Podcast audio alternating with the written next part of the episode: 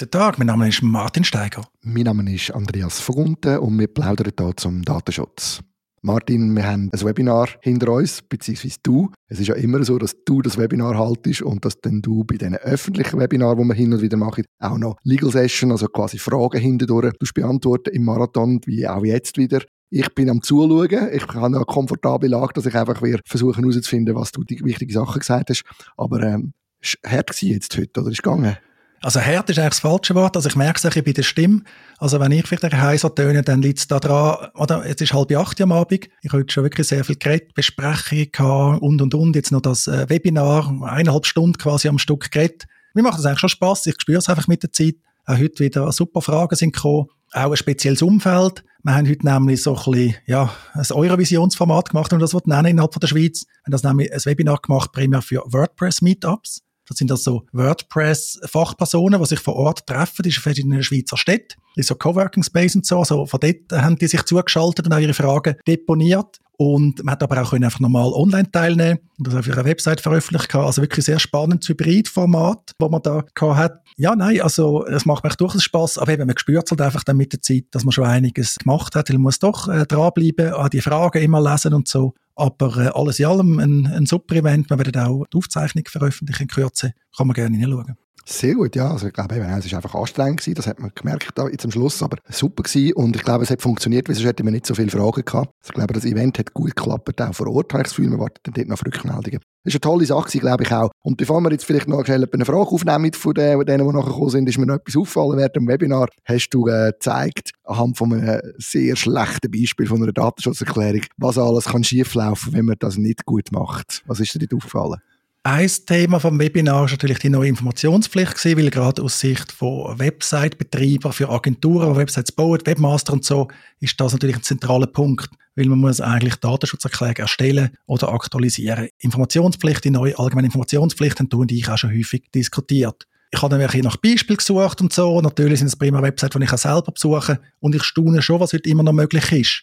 Also auch, was andere Anbieter da liefern ich sage andere Anbieter, wir sind bei Datenschutzpartnern Anbieter von einem Datenschutzgenerator, man so Erklärungen kann erstellen. Das haben wir auch schon diskutiert. Man kann da beim Inhalt äh, zu sehr unterschiedlichen Ergebnissen kommen. Es gibt gesetzliche Mindestangaben nach DSG und nach DSGVO, aber es gibt viele Möglichkeiten.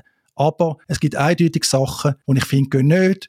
Und da wieder wirklich der Klassiker, da steht jetzt drin, durch die Nutzung dieser Website erklären Sie sich mit der Erhebung, Verarbeitung und Nutzung von Daten gemäß der nachfolgenden Beschreibung einverstanden. So kann man einfach keine Einwilligung einholen. Die Einwilligung ist nicht nur unnötig, sie funktioniert dann nicht. Also doppelt dumm. Wie kann man auf diese Idee kommen? Oder in der gleichen Datenschutzerklärung hat es einen Abschnitt Urheberrechte, hat überhaupt nichts mit Datenschutz zu tun. Völlig unnötig, keine Ahnung, wieso das da hinkommt. Dann wieder die übliche Googles-Formulierung, die man häufig sieht, für die Vervielfältigung sämtlicher Dateien muss vorab die schriftliche Zustimmung der Urheberrechtsinhaber eingeholt werden. Also, liebe Urheberrechtsinhaber von dieser Website, tut mir schamper leid, ich habe die Website jetzt äh, vervielfältigt, ohne vorne die schriftliche Einwilligung, die Zustimmung einzuholen. Tut mir leid, ich hoffe, die verzeiht mir. Ja, und so weiter. Ein Haftungsausschluss jetzt auch noch drin, oder auch nicht gültig. Äh, es ist, es ist unsäglich. Und dann noch ein wildes Potpourri, oder? Das ist irgendwie mit drin in dieser Datenschutzerklärung. Nachher kommt dann noch ein anderes Zeug. Und das Ganze hat sogar eine Quelle. Wenn man da draufklickt, landet man bei einer Firma und die heißt Brainbox Solutions, Partner für ihre digitale Präsenz und Reichweite. Also ich würde bei so einer Datenschutzerklärung, wenn ich die gebaut hätte, nicht mich als Quelle angeben, sondern würde ganz schön anonym bleiben, weil ich würde mich einfach in Grund und Boden schämen.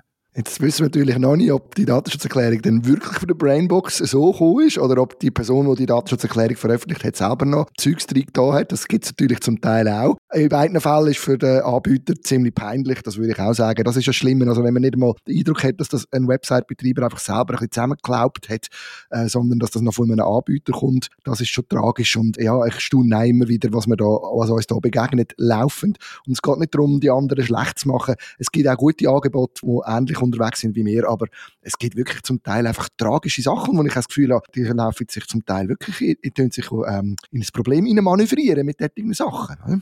Ja, natürlich gibt es gute Angebote. Was ich immer wieder erwähne, auch heute wieder erwähnt habe, ist äh, DSAT, Datenschutz Self-Assessment Tool, dsat.ch. Da sind kompetente Anwaltskollegen am Werk. Da kann man so Word- und PDF-Vorlagen abladen, auch zu ganz vielen anderen Themen. Also kann man wirklich gut empfehlen. Eben, es ist nicht jedes Tool für alle gleich geeignet, man hat unterschiedliche Präferenzen. Die einen, wenn es möglichst einfach haben, mit so einem Fragebogen, die anderen sagen, hey, ich schaffe gerne mit einer Word-Vorlage. Nein, eben, es gibt viele gute Sachen, da bin ich auch froh darum, dass es viele gute Sachen gibt. Umso mehr tut es mir einfach weh, wenn man halt noch einen ganzen Schrott hat. Weil die Leute, die das verwenden, oder, die lesen das offensichtlich nicht oder verstehen nicht, was sie für einen Schrott veröffentlichen. Und ja, jetzt kann man sagen, das fliegt im selten Tor in der Schweiz, das ist ja gut, oder? Man ist relativ grosszügig, man kommt nicht gerade eine Abmahnung über so einen Quatsch. Aber irgendwie, ja, hat man nicht irgendwie ein bisschen Ansprüche an sich selber. Ja, und es ist schon, denke mir manchmal ein bisschen problematisch, wenn so Zeugs um ist, vor allem dort, wo man das Gefühl hat, dort müsste es eigentlich gut sein, weil das wird dann gleich als Vorbild angeschaut. Also es gibt dann natürlich andere, die kommen zu mir und sagen, ja, äh, schau mal, das geht ja auch, die machen ja das auch so, oder? Oder eben das mit dem Urheberrecht, habe ich schon ein paar Mal gehört. Aber die haben das auch drin, oder der Haftungsausschluss, oder? Oder was ich auch schon gesagt habe, es gibt Leute, die wollen einen Cookie-Banner, weil das modern aussieht, dass man einen Cookie-Banner hat, obwohl wir schon ein paar Mal gesagt haben, wir brauchen das nicht in der Schweiz. Das ist wirklich lustig. Ja, ja digitale Kunst. Ein Cookie-Banner als digitale Kunst habe ich aber so noch nie gesehen. Das wäre das wär mal lässig, oder? Ein Cookie-Banner musst sagen, hey, das ist jetzt aber super, oder? Cookies sind völlig im Hintergrund, der ganze Datenschutz und das Telekom-Recht, aber das sieht jetzt super aus, oder? Bekannter Künstler hat das gestaltet, habe ich aber noch nie gesehen. ich auch nicht. Gehen wir nochmal zurück zum Webinar, beziehungsweise schauen wir noch Fragen an, die dort auftaucht sind. Also eine ist mir besonders aufgefallen, die ist mehrmals gekommen, nicht nur heute, immer wieder merke ich das auch bei unseren Kunden, die ein bisschen Unsicherheit haben. Und zwar, wenn ich eine Website betreibe für einen Verein, wir sind drei, vier Leute zusammen, die irgendetwas Gutes machen auf dieser Welt und wir haben eine Website, wo wir nichts damit verdienen, wo äh, unsere Kosten möglichst minim behalten wollen oder auch sonst ein Verein, egal, also sobald man im Non-Profit-Bereich um ist, vereinsmäßig unterwegs ist, muss ich dann trotzdem eine Datenschutzerklärung haben und im schlimmsten Fall sogar eine Datenschutzvertretung, die so teuer ist. Ja, gehen wir vielleicht einen Schritt zurück. Das Datenschutzrecht, für wen gilt das? Das gilt für Verantwortliche. Also die, die über Mittel und Zweck von der Bearbeitung von Personendaten entscheiden. Und das Datenschutzrecht unterscheidet grundsätzlich nicht nach unterschiedlichen Verantwortlichen im privaten Bereich. Klar, jetzt im DSG haben wir Bundesorgane und private Verantwortliche, aber private Verantwortliche, das kann der Großkonzern sein, das kann dein Verein kurz vor dem Tod sein oder mit drei oder vier Mitgliedern, also darunter darf es dann nicht mehr fallen, sonst ist er dann bald irgendwie liquidiert. Das können wirklich all sein, du kannst auch unterschiedlich unterwegs sein, du fallst eigentlich immer unter das Datenschutzrecht und die meisten Pflichten gelten für alle. Die Unterscheidung machen wir dann mit dem risikobasierten Ansatz. Also zum Beispiel, wer muss eine Datenschutzfolgeabschätzung erstellen? Dort hat man es. Oder beim Verzeichnis von der Bearbeitungstätigkeit hat man die grundsätzliche Grenze von 250 Mitarbeitern. Dann wieder aber mit der risikobasierten Gegenausnahme haben wir ja auch schon angeschaut. Aber grundsätzlich gilt das für alle und das ist auch sinnvoll. Ich meine, nehmen wir die Informationspflicht. Du musst ja nur über das informieren, was du tatsächlich machst. Also wenn du wenig machst, dann bist du wirklich am gesetzlichen Minimum, ist die Datenschutzerklärung sehr knapp. Wenn du jetzt halt ein Datenkraken bist, äh, ja, dann wird es halt ein bisschen ausführlicher. Eben, und du kannst natürlich auch als Non-Profit oder als Verein oder wie immer du organisiert bist, ein Datenkraken sein, das sehe ich auch. Und ich glaube auch, es ist wirklich wichtig, dass wir uns einfach klar machen, äh, für alle, oder? Es ist nicht relevant, ob man profitorientiert ist oder nicht profitorientiert unterwegs ist mit seiner Organisation. Sobald man die Personendaten bearbeitet und gerade Non-Profits tun oft sehr gern sehr viele Personendaten bearbeiten, ist man halt einfach der gesetzlichen Grundlage ausgeliefert. Richtig, es geht um den Schutz der betroffenen Personen. Und du weißt, wie ich das sage, oder? Ich sage, du kannst ein Gutmensch sein, links, grün, woke, was auch immer. Auch du fallst drunter, auch wenn du gut meinst. Aber hast vielleicht sonst Vorteile im Idealfall, aber auch du fallst drunter. Oder du kannst auch irgendwie rechtsextrem sein, das Datenschutzgesetz ablehnen, findest überhaupt keine gute Idee. Auch dem fallst drunter. Es spielt einfach letztlich keine Rolle. Es geht um die Bearbeitung von diesen ganzen Personendaten. Dort dann die Pflichten anknüpfen auch mit Blick auf Datenschutzvertretung. Das haben wir erst gerade diskutiert. Wer das noch nicht gelesen hat, kann da gerne mal in die Episode reinhören, wie das dort ist mit den Ausnahmen. Aber am Schluss, ja, das Datenschutzrecht ist sehr breit aufgestellt, von dem her fallen auch alle drunter. Aber eben, wie anstrengend das es dann ist, das hängt von der tatsächlichen Bearbeitung von Personendaten ab. Genau, und vielleicht gleich noch ganz kurz ergänzend, in, in, zu dieser Frage gehört auch noch ein bisschen das, was immer wieder kommt, ja, ich habe ja nur eine kleine Website, dort läuft ganz wenig drüber, aber hindurch haben sie dann gleich irgendein Vereinsverwaltungsprogramm. Also weißt, es ist schon so, dass sie oft auf diesen Websites nicht viele Informationen anbieten, aber man hätte dann noch andere Sachen und das ist, glaube ich, heute auch noch einmal klar vorgekommen. Es geht jetzt mit dem neuen Datenschutzgesetz nicht mehr einfach um die Website, sondern es geht um die komplette Datenbearbeitung in der Organisation. Ist das richtig?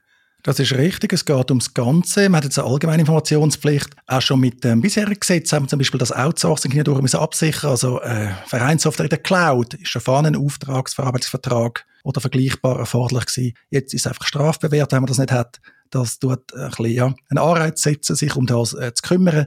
Den Datenexport haben wir vorne schon absichern haben wir am Anfang gemacht, weil das die grossen Anbieter standardmäßig in den Bedingungen drin haben, Standard-Datenschutzklauseln oder jetzt zunehmend das Data Privacy Framework, zumindest jetzt mit Europa-Bezug.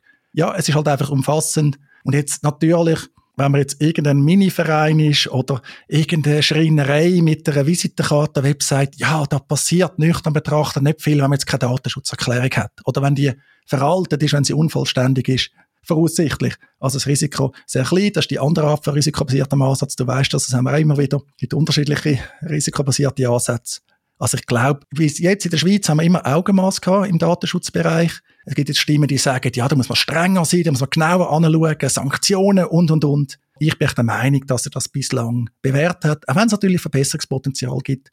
Vor allem eben auch dort, wo wir als Betroffene nicht können selber entscheiden, wo sie Daten liegen, sondern wo sie dann einfach zum Beispiel vom Staat bearbeitet werden oder im staatlichen Auftrag. Also ich kann jetzt auch nicht sagen, oh ja, das Fettball, die haben da Daten verloren, ich will jetzt meine Daten nicht mehr beim Fettball haben ist nicht meine freie Entscheidung. Also dort finde ich, muss man dann auch vielleicht einen anderen Maßstab haben als bei irgendwelchen privaten Verantwortlichen, wo das Risiko eben wirklich häufig sehr klein ist. Genau, und ich glaube, was wir alle können beitragen dazu ist, auch den kleinen privaten Verantwortlichen trotzdem die Instrumente in die Hand zu geben, dass sie sich können im Rahmen von ihren Möglichkeiten als Datenschutzrecht halten und das fängt halt an mit, mit Wissen, mit Ausbildung, mit Weiterbildung und da tragen wir einen guten Beitrag dazu, glaube ich, auch jetzt wieder mit dem Webinar von heute, wo du da äh, geleistet hast, mit den Fragen, die du beantwortet hast. Das hat sicher sehr vielen Leuten sehr viel gebracht und bedeutet am Schluss besseren Datenschutz für viele rundherum.